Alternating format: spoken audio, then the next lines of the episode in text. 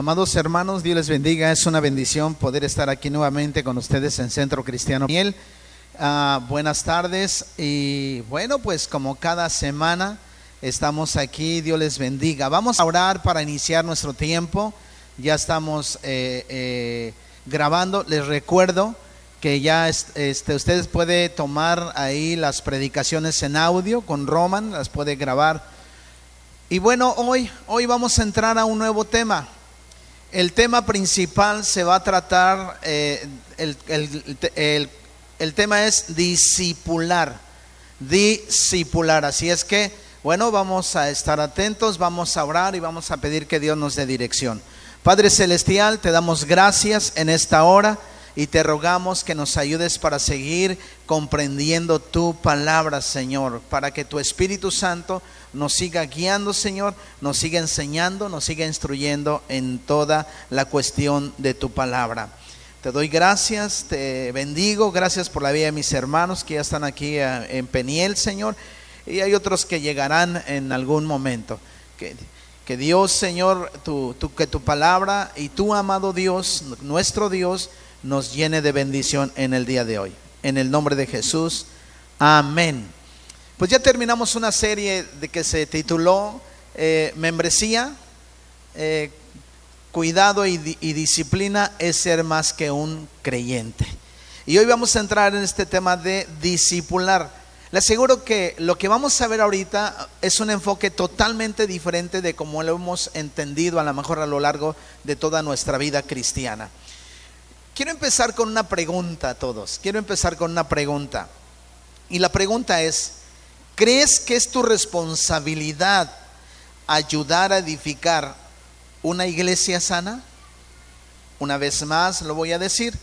¿Crees que es tu responsabilidad ayudar a edificar una iglesia sana? Bueno, ya dijeron que sí, que amén. Y efectivamente, si tú eres cristiano y eres miembro, escuchen, ¿eh? de esta iglesia, de esta iglesia, creemos que sí es nuestra responsabilidad. Quisiera que pusiéramos por favor ahí en pantalla Mateo 28 del 18 al 20, ¿verdad? Y después vamos a Judas 20, 21. Mateo 28 del 18 al 20. Y qué bendición es impartir estas enseñanzas porque vamos a estar súper equipados. Dice la escritura, y Jesús se acercó y les habló a los, les habló diciendo, toda potestad me, potestad me es dada en el cielo y en la tierra. Versículo 19. Por tanto, dice, id y haced discípulos a todas las naciones, bautizándolos en el nombre del Padre y del Hijo y del Espíritu Santo. Esto, amados hermanos, Jesús nos ordena entonces, pongámosle ahí adelante de esa cita, Jesús nos ordena a ser discípulos. Amén. Judas, por favor, 20, 21. Mire lo que dice Judas en cuanto a los discípulos. Judas, por favor,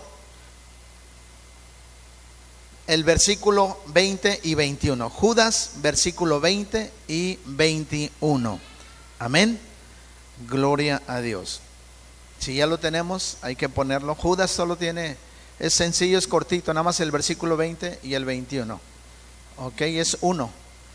Dice, pero vosotros, amados, edificaos sobre vuestra santísima fe, orando en el Espíritu Santo, 21, conservaos en el amor de Dios, esperando la misericordia de nuestro Señor Jesucristo para vida eterna, vida eterna. Mateo, en Mateo Jesús nos ordena ser discípulos. Pero también, amados hermanos, Judas nos exhorta a edificarnos sobre la fe. Mateo nos exhorta el Señor Jesús a ser discípulos. Y el libro de Judas, en el 20 y el 21, nos exhorta a edificarnos en la fe. Mire lo que dice Primera de Pedro, capítulo 4, versículo 10. Primera de Pedro, versículo capítulo 4, 10. Dice lo siguiente, cada uno según el don que ha recibido, ministrelo a los otros como buenos administradores de la multiforme gracia. Vimos tres cosas diferentes, amados hermanos. Y quiero decirte, ¿verdad? Que Pablo también tiene participación. Jesús nos ordena ser discípulos en Mateo, capítulo 28, del 18 al 20. Judas nos enseña que debemos edificarnos en la fe, en la santísima fe. Pero Pedro nos llama a utilizar los dones para servir a los demás. ¿Cuántos están conmigo? Ahora, quiero que me acompañe por favor a Efesios capítulo 4 del 13 al 15. Y quiero que note algo importante. Nos habla lo que dice Efesios, ¿ya lo tenemos? Efesios capítulo 4 del versículo 13 al versículo 15. Hasta que todos lleguemos a la unidad de la fe y del conocimiento del Hijo de Dios a un varón perfecto a la medida de la estatura de la plenitud de Cristo. Versículo siguiente, para que ya no seamos niños fluctuantes, llevados por doquiera, eh, por, donde, por doquiera de todo viento de doctrina, por estratagema de hombres que para engañar emplean con astucia las artimañas del error. Siguiente versículo, sino que siguiendo la verdad en amor, crezcamos en todo, en aquel que es la cabeza, esto es Cristo. Ojo, una vez más, para que podamos tenerlo de manera clara en nuestra cabeza y en, nuestro, o en nuestro corazón. Mateo nos lleva a exhortarnos para ser discípulos. Amén. Judas nos lleva a la edificación de la fe. Y Pedro nos dice que cada uno de nosotros, según el don que Dios nos ha dado, con eso debemos ministrar a otros. Esto es la multiforme gracia, administradores de los dones que Dios nos ha dado. Y acuérdense que unos tienen dones eh, de eh, exhortar, el don de servir en un área, el don de hacer otra cosa. Pero todos los que venimos a la iglesia, regresando a la pregunta, tenemos que ayudar a edificar la iglesia, una iglesia sana, por supuesto. Si eres cristiano y eres miembro, así creemos que debe ser. Ahora, ve, vea usted, iglesia, de dónde hemos sacado lo que estoy diciéndoles, ¿de dónde lo sacamos? De la escritura. Yo no estoy inventando nada. Yo no estoy hablando de mi propia cuenta. Hay muchos que interpretan mal estos versículos. Pero vean de dónde sacamos todo esto, mis amados hermanos. Qué hermoso es entonces, tanto si eres miembro de la iglesia, si participas en la iglesia, mis amados hermanos, todos tenemos eh, algo importante que hacer en esta iglesia. Escucha esto, por favor. Las iglesias locales, esto es una pregunta, ¿para qué creen que existen las iglesias locales? Ya vimos en membresía, cuidado y disciplina lo que es el Evangelio, lo que es ser cristiano, lo que es una iglesia local. Una iglesia local, ¿cómo está constituida? Por hombres y mujeres, ¿verdad? Una iglesia a la cual Dios les ha establecido en ese lugar como autoridades para poder decir, ¿verdad? ¿Cuál es, eh, quién es miembro, quién realmente es cristiano, quién es testimonio. Pero las iglesias locales, ¿para qué existen entonces aparte de eso? La respuesta es sencilla. Las iglesias locales existen eh, para mostrar a las naciones la gloria de Dios. ¿Para qué existe Peniel aquí en este lugar? A nosotros no se nos ocurrió poner una iglesia porque sí. Dios nos llamó. Dios estableció un orden y un principio. Acuérdense que acabamos de pasar el tema de lo que es la disciplina en la iglesia. Membresía, disciplina y cuidado es ser más que un, eh, un creyente. La peniel, hermanos, existe por la única razón de que podamos nosotros mostrarle la gloria a estos lugares. Esa es la razón en el corazón de Dios por qué existe esta iglesia. Predicando el Evangelio, como nos exhorta el libro de Mateo, por tanto, edificándonos en la fe, como dice Judas. Y como dice Pedro, cada uno poniendo su don, el que Dios le dio, para ministrar según la administración de los dones que Dios nos ha dado a cada uno de nosotros. Y el apóstol Pablo, hermanos, en el libro de Efesios, dice que crezcamos en la verdad. Qué interesante estos cuatro, cuatro aspectos. Son muy interesantes. Ahora, mis amados hermanos, que hemos visto esto, hay un grave problema que ha pasado dentro de la iglesia, pero que no lo hemos descubierto. Cuando el Evangelio nos lo trajeron los norteamericanos y algunos países europeos, con el Evangelio también trajeron el individualismo. ¿Qué significa esto? Ojo, porque es muy interesante lo que yo les voy a enseñar yo, el día de hoy yo, o los que les va a enseñar nuestro Padre Celestial a través de este siervo inútil. Hay una frase que dicen, ¿cómo vamos a pagar cuando vamos a un desayuno? Si tú vivieras en Estados Unidos, cada quien lo suyo. Si invitan a alguien, cada quien lo suyo, en, un contexto cultural general, cada quien lo suyo casi. Los americanos.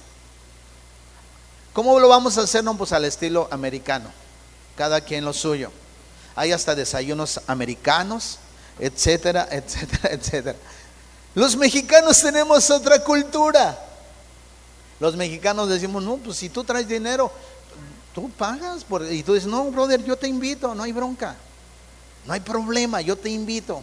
¿Qué es lo que quieres? Una mixta, un telacoyo, un pollito asado, unas carnitas, un pozole como el que hace Pati. ¿Qué es lo que quieres?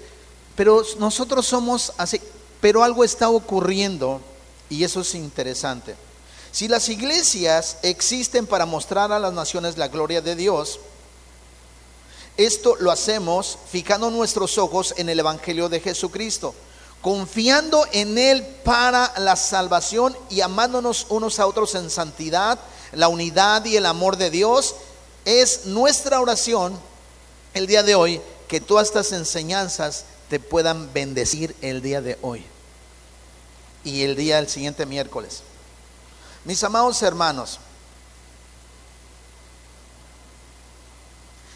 si un hombre no mantiene el paso de sus compañeros, es probable que esté escuchando otros tambores. ¿Qué significa eso? Que si tú no mantienes la misma idea, el mismo camino, a lo mejor tú estás aprendiendo de otra manera. Y aquí o son peras o son qué? Manzanas. Ah, sí están ahí. Y si un hombre entonces está escuchando otros tambores, entonces no vamos a tener esa unidad. ¿Están conmigo? ¿Por qué? Porque cada vez en la sociedad, Patti, los hombres son más individualistas. Las mujeres y los hombres son más individualistas. Y las culturas son más individualistas. Hoy, amados hermanos, los hijos quieren vivir aparte. Los hijos y las hijas quieren vivir solas porque necesitan aparentemente un espacio para ellos solos.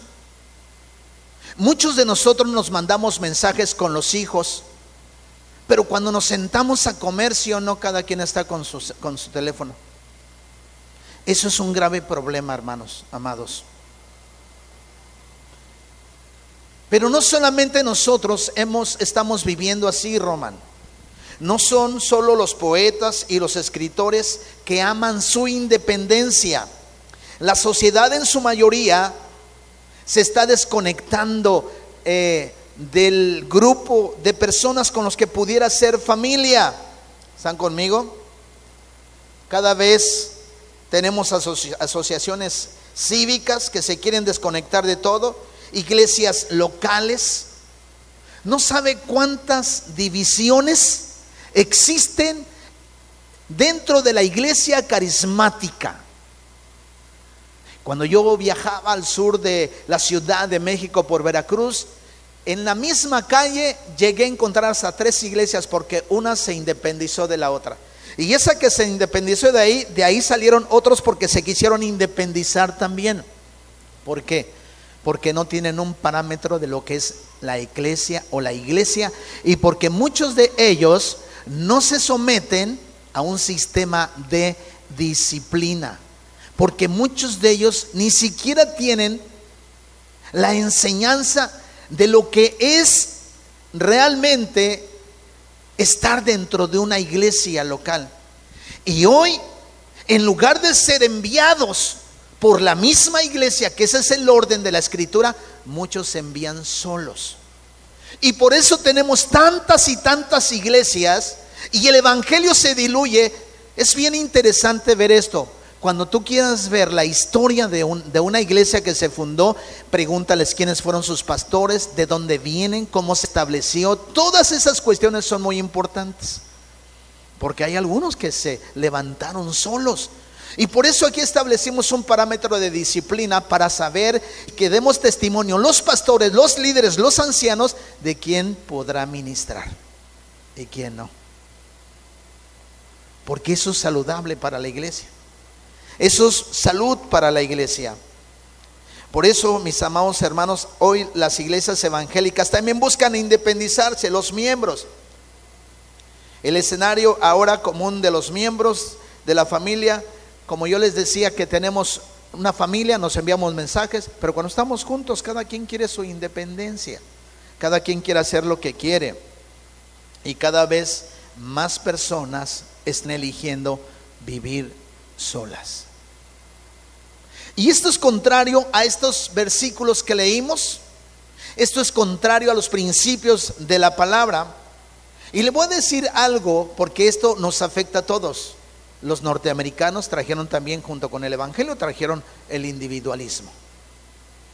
Y eso nos pasó un día que fuimos a comer a una iglesia, que no voy a decir dónde, que los extranjeros que venían de Norteamérica se apartaron ellos para que con ellos mismos ellos comieran aparte. Dejaron a todo el pueblo ahí. ¿Cómo ve? Y mis amados hermanos, les quiero dar una estadística. En 1950, escuche esto, solo 4 millones de norteamericanos vivían solos. Eso representaba para ese tiempo entonces el 10% de todos los hogares. Escuche esto, hoy hay 32 millones de norteamericanos viviendo solos. 32 millones de norteamericanos viviendo solo representan hoy un 26% de todos los hogares a nivel nacional. Y más de un 40% en ciudades incluyendo San Francisco, Washington, Manhattan. Por eso hoy se le está llamando a Norteamérica, fíjese que entró un nuevo concepto, la nación solitaria. Hoy es el día de los iPhone, es el día de las iPads, hoy es el día de las computadoras y de la tecnología, del WhatsApp, del Twitter. Hoy es el día de este el Face y de muchas de muchas maneras, muchos medios de comunicación. Existe, hermanos, un problema que nos ha llegado a nosotros por estas cuestiones.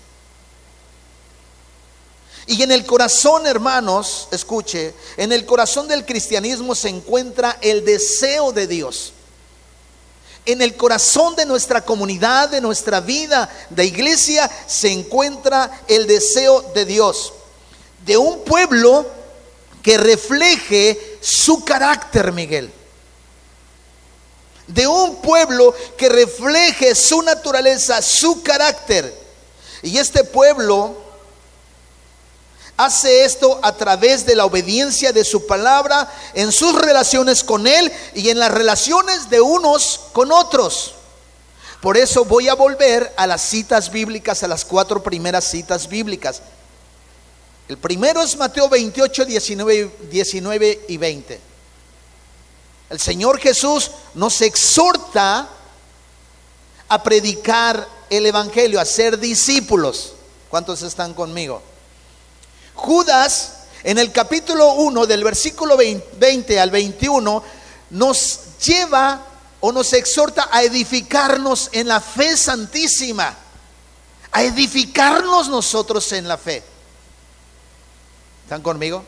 Y Pedro nos dice, nos exhorta que cada uno ministremos de acuerdo al don que Dios nos ha dado. Y Pablo dice que lo hagamos con la verdad. Estos cuatro principios tal vez nunca los habían escuchado en un discipulado. Y es muy interesante entenderlo. Por eso cuando hablamos de la iglesia, como un resumen de esta primera parte, nadie se debería enviar solo. Necesitan ser enviados. ¿Cuántos están conmigo?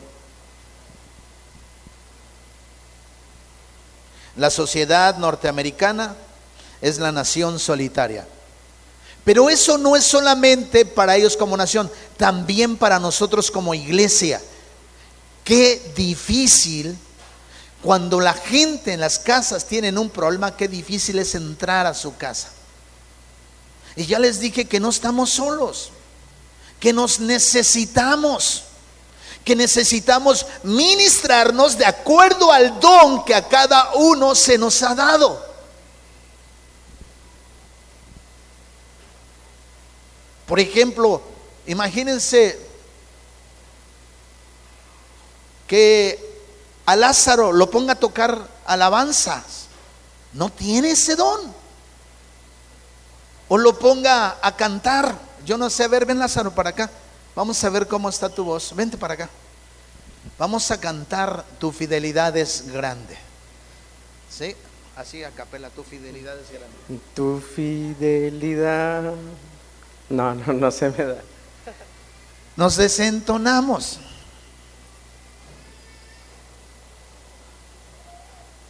Cada uno de acuerdo al don que se nos ha dado debemos ministrar.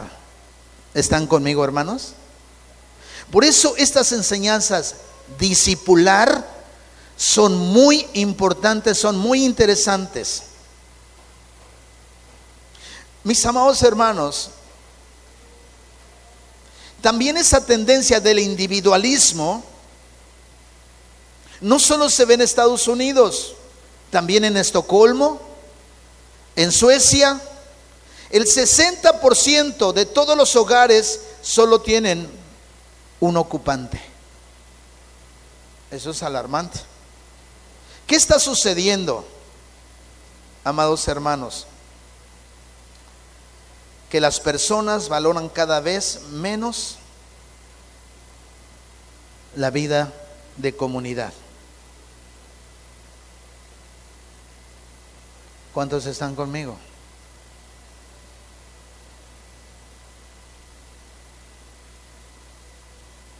Y en el corazón del cristianismo se encuentra el deseo de Dios de un pueblo que refleje su carácter. Y solo lo puede hacer a través de la obediencia de su palabra. Porque Él envió a su Hijo para llamar a un pueblo que le siguiera y también seguir los preceptos de su amado Hijo. ¿Cuántos están conmigo? Él envió a su hijo para llamar a un pueblo que le siguiera y parte de seguir al hijo es llamar a otros también que lo sigan. Estamos entrando en el corazón de lo que es el discípulo. Llamar a otros para que le sigan. La pregunta con la que inicié, ¿es responsabilidad de nosotros edificar una iglesia sana? Sí. ¿Cómo? Ya estamos viendo estos versículos que son importantes para nosotros. Entonces, amados hermanos, tenemos que llamarlos para estar en las vidas unidos, para reflejar nosotros al Padre, al Hijo y al Espíritu, porque ellos son uno y juntos demuestran el amor, la santidad y la unidad de Dios. Su Hijo, por tanto, dio su último mandamiento antes de ascender al cielo, su último mandamiento. Por tanto, id y hacer discípulos. Las vidas de estas personas, amados hermanos, en otras palabras, deberían estar dedicadas a ayudar a otros a seguir a Jesús. Su vida, nuestras vidas, deben estar dedicadas para que otros también sigan a Jesús.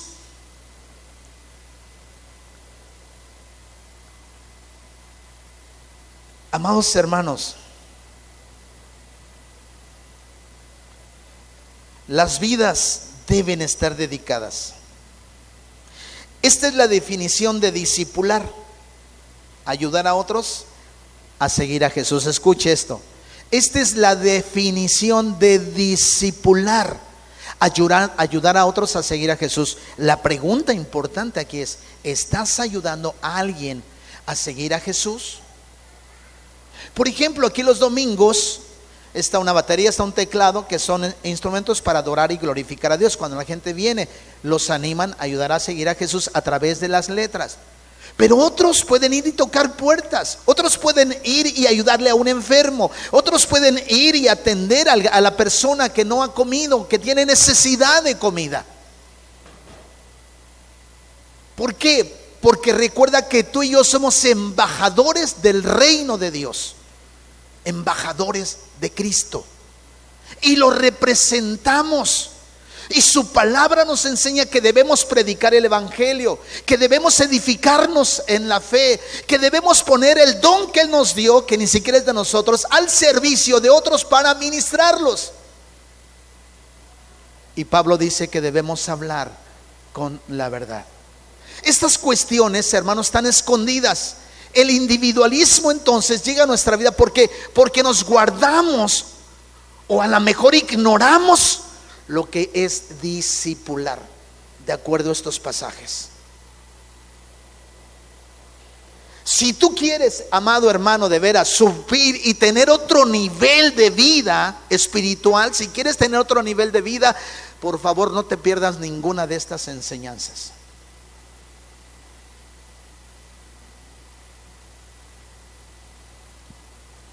Amén. Ir y hacer discípulos. Y la definición de discipular sencillamente es ayudar a otros a seguir a Jesús. En otras palabras, discipular es hacer deliberadamente un bien espiritual a alguien para que él o ella sean como Cristo.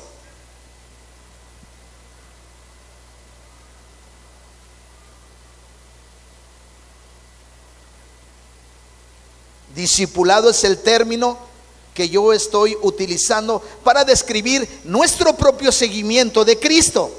Discipular, hermanos, a las personas significa ayudar a alguien más a seguir a Cristo. La vida cristiana es la vida discipulada.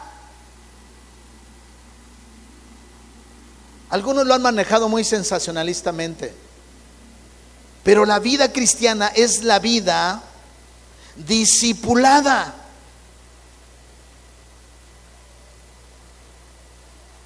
Amén. Significa ayudar a alguien más. Es la vida discipulada y la vida discipuladora, es decir, ustedes están aquí aprendiendo, pero también están enseñando a otros al mismo tiempo. o cuando salgan de aquí. Ser cristiano significa tener una vida discipulada y también discipuladora. ¿Cuántos están conmigo? Si no le puedes seguir los pasos a tus compañeros, estás siguiendo otros tambores. Si no lo estamos haciendo en esta iglesia, entonces estamos escuchando otro evangelio o no lo estamos obedeciendo o no lo estamos poniendo por obra, no lo estamos practicando. Debemos ser seguidores de Jesús y debemos también estar al frente para ejercer liderazgo. Debes ser amado y debes amar. Y amándonos y amamos a otros, ¿cómo puedes decir que amas a otros? Ayudándolos a ser como Jesús. Por eso cuando alguien viene a la iglesia, un invitado, le digo, no sabes cuánto te ama esta persona, no sabes cuánto te ama Miguel, porque Él quiere lo mejor para ti. Y lo mejor para ti, Julio, es Dios. ¿Por qué crees que no te invita a otras cosas? Y cuando viene alguien le dije, yo les digo gloria a Dios y felicito mucho a los que los traen. Y le digo gracias a Dios porque Él quiere lo mejor para ti. ¿Cómo amamos a las personas? ¿Cómo lo mostramos? Ayudándoles a seguir a Jesús a través del camino de la vida. Es así como se debe entender el cristianismo y lo que significa ser. ¿Cuántos están conmigo? Ahora, vamos a entrar a los huesos. ¿eh? ¿Qué es un discípulo? Realmente, ¿qué es un discípulo? Antes que podamos discipular a otros, debemos convertirnos nosotros en discípulos. Debemos asegurarnos de que estamos siguiendo a Cristo. ¿Están conmigo? ¿Qué es un discípulo entonces? Un discípulo es un seguidor. Un discípulo es el que sigue aprendiendo.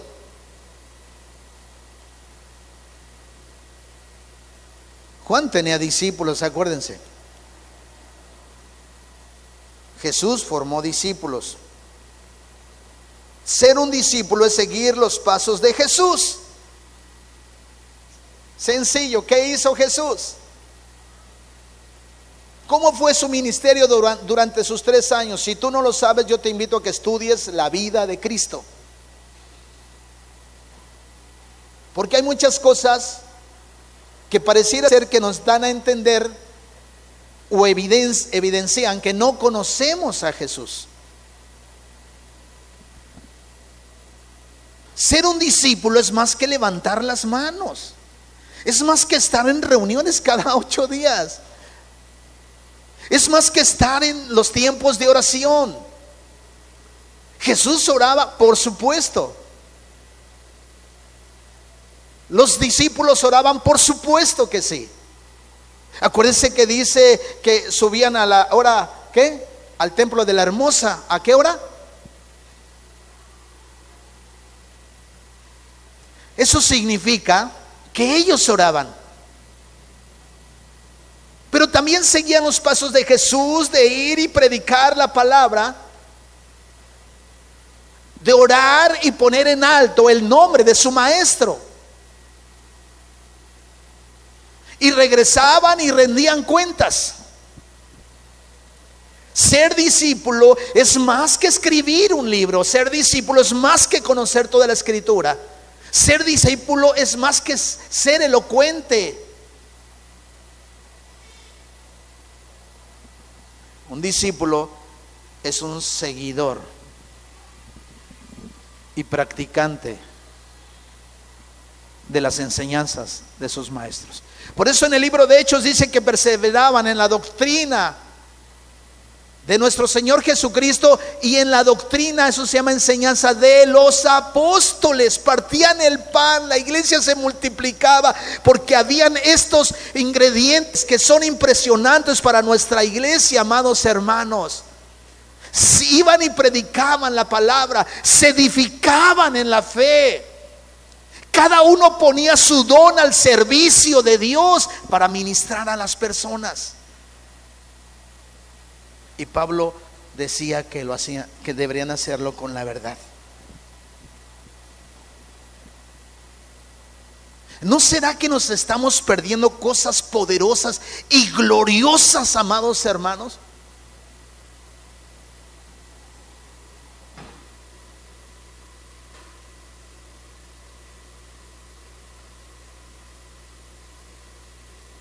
Seguir a Jesús primeramente significa que has entrado en una relación personal y salvadora con Él. Tienes una unión con Cristo, como dice la palabra ahí en Filipenses capítulo 2. Fíjese, Filipenses capítulo 2, versículo 1. Filipenses capítulo 2, versículo 1. Nos fundimos, somos uno. Por tanto, si hay alguna consolación, ¿en dónde? Si hay algún consuelo de amor, si alguna comunión del Espíritu, si algún afecto entrañable, si alguna misericordia es en Cristo. Nos hemos fundido en uno con el Señor Jesús.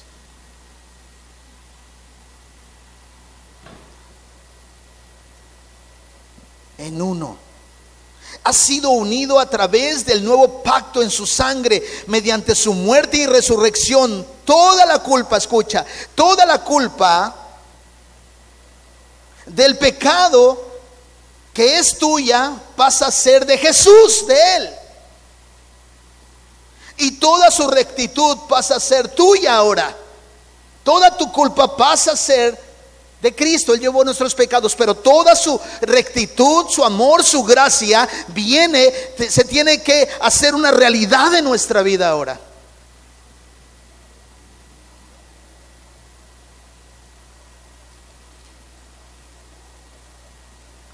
Gloria a Dios. Ser un discípulo de Cristo, en otras palabras, no comienza con algo que nosotros hacemos. Ser discípulo no comienza con algo que nosotros hacemos, comienza con algo que Cristo hizo. Y la Biblia dice que Jesús es el buen pastor que dio su vida por las ovejas, Juan 10, 11. Él amó a la iglesia y por consiguiente dio su vida por ella. Miren lo que dice Efesios 5, 25, amados hermanos. Amó a la iglesia. Maridos, amad a vuestras mujeres, así como Cristo amó a la iglesia y se entregó a sí mismo por ella. Cristo ama a su iglesia. Y lo demostró. Y nosotros por eso debemos amar su iglesia. Porque eso es lo que Él ama. Y Él dio su vida por ella. Qué analogía tan interesante, hermanos. Algunos hombres somos muy brutos porque no sabemos amar a nuestras mujeres. Pero Cristo supo amar a la iglesia de tal manera que entregó su propia vida. Murió en la cruz del Calvario.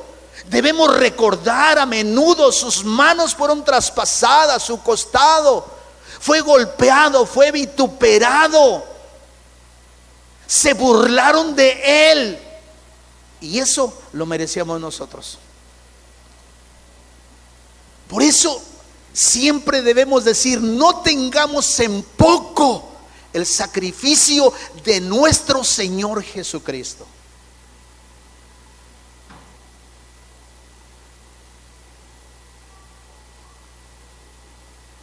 Por eso ser discípulo no comienza con algo que nosotros hacemos, comienza con lo que Cristo hizo. Él amó a la iglesia, dio su vida por ella.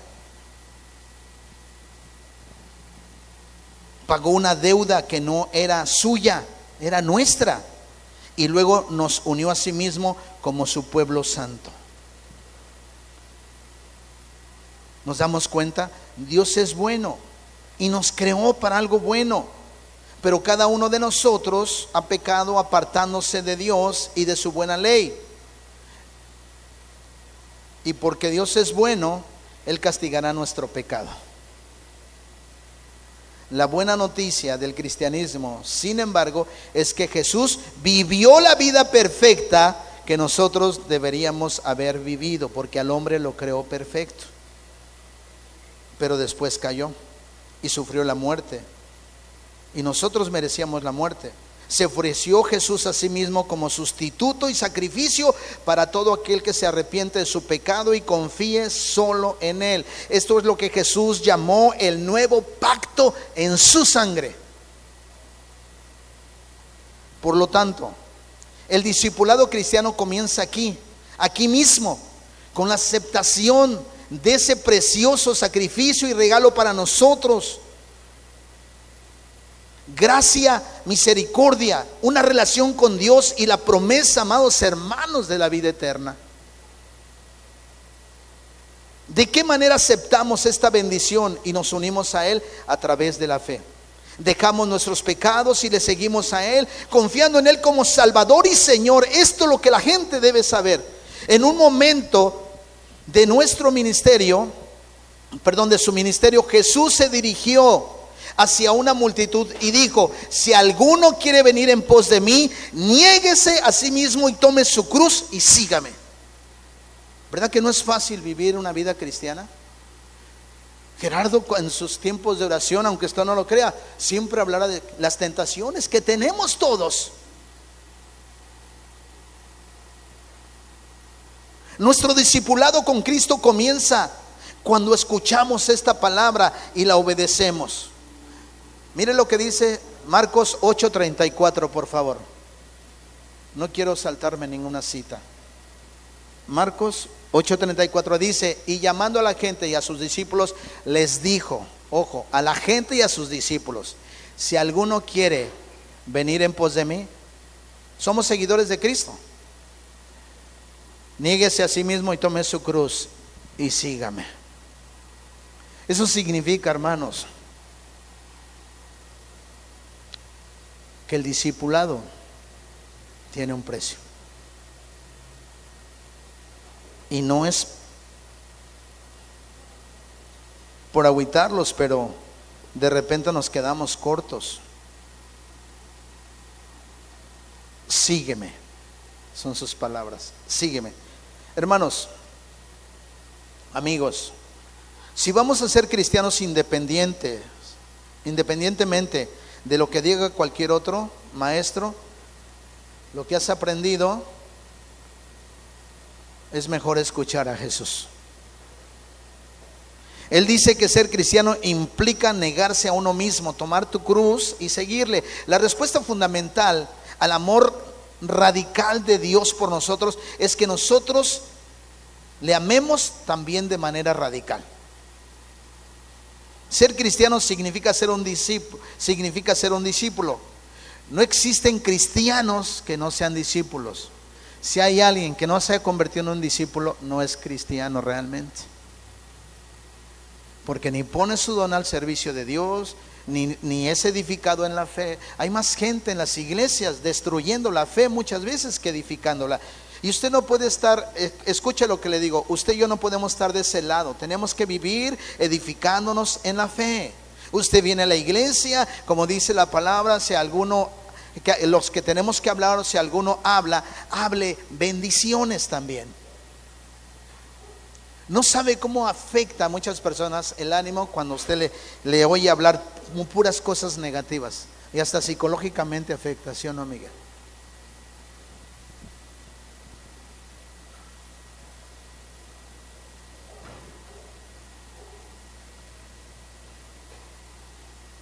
¿Por qué hacemos esto, hermanos?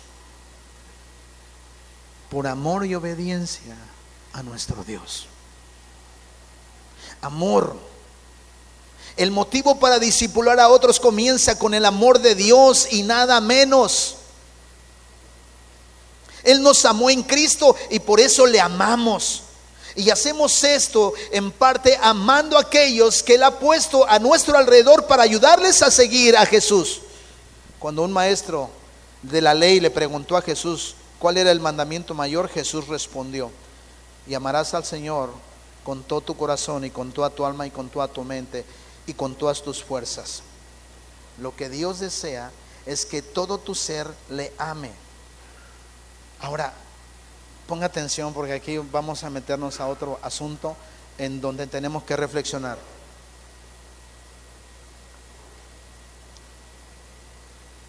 Todo tu ser le ame. Marcos 12:30, por favor, y ahorita voy a explicar esto. Y casi voy a concluir ya esta enseñanza de discipular. Y amarás al Señor con todo tu corazón, con toda tu alma, con toda tu mente, con todas tus fuerzas. Este es el principal mandamiento. Es decir, todas tus ambiciones, ojo, todas tus ambiciones, no como aquello que Dios te va a hacer millonario, Dios te quiere hacer millonario, Dios quiere darte una vida sin sufrimiento. Son ambigüedades. Eso no es real. Si Dios te bendice y te multiplica, está bien. Dios te sana, gloria a Dios. Muchas veces hay tiempos difíciles, gloria a Dios, pero lo que Dios está diciendo en este pasaje es que todo tu ser le ame. Todas tus ambiciones y motivaciones, escucha, tus deseos y esperanzas, tus pensamientos y razonamientos, tu fuerza y energía, todo esto de manera clara están al servicio de Dios. Debes someterlo al Señor. De hecho, la totalidad de nuestra pasión a Dios, algunos le dicen devoción, pasión a Dios, será demostrada por tu amor hacia aquellos que han sido hechos a la imagen de Dios. Tus vecinos, tus amigos, tus familiares, tus compañeros del trabajo. El maestro de la ley preguntó por un mandamiento, pero obtuvo dos. Y el segundo dijo, es semejante amarás a tu prójimo como a ti mismo. No hay otro mandamiento mayor que este. Debemos hacer discípulos a todas las naciones o los lugares a través de nuestra iglesia local. Por eso existe esta iglesia local, para que la gente pueda conocer la gloria de Dios. Amén. Amados hermanos,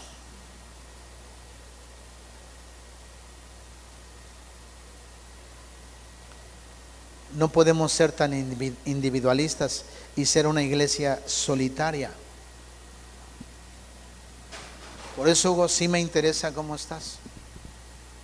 Usted debe hablarle a otros, debe mostrar su don, el don de servicio. Termino ya con estas cuatro cosas. El Señor Jesús nos exhorta a predicar su palabra. Mateo 28. Judas 1, 20 al 21 nos dice que nos edifiquemos en la fe.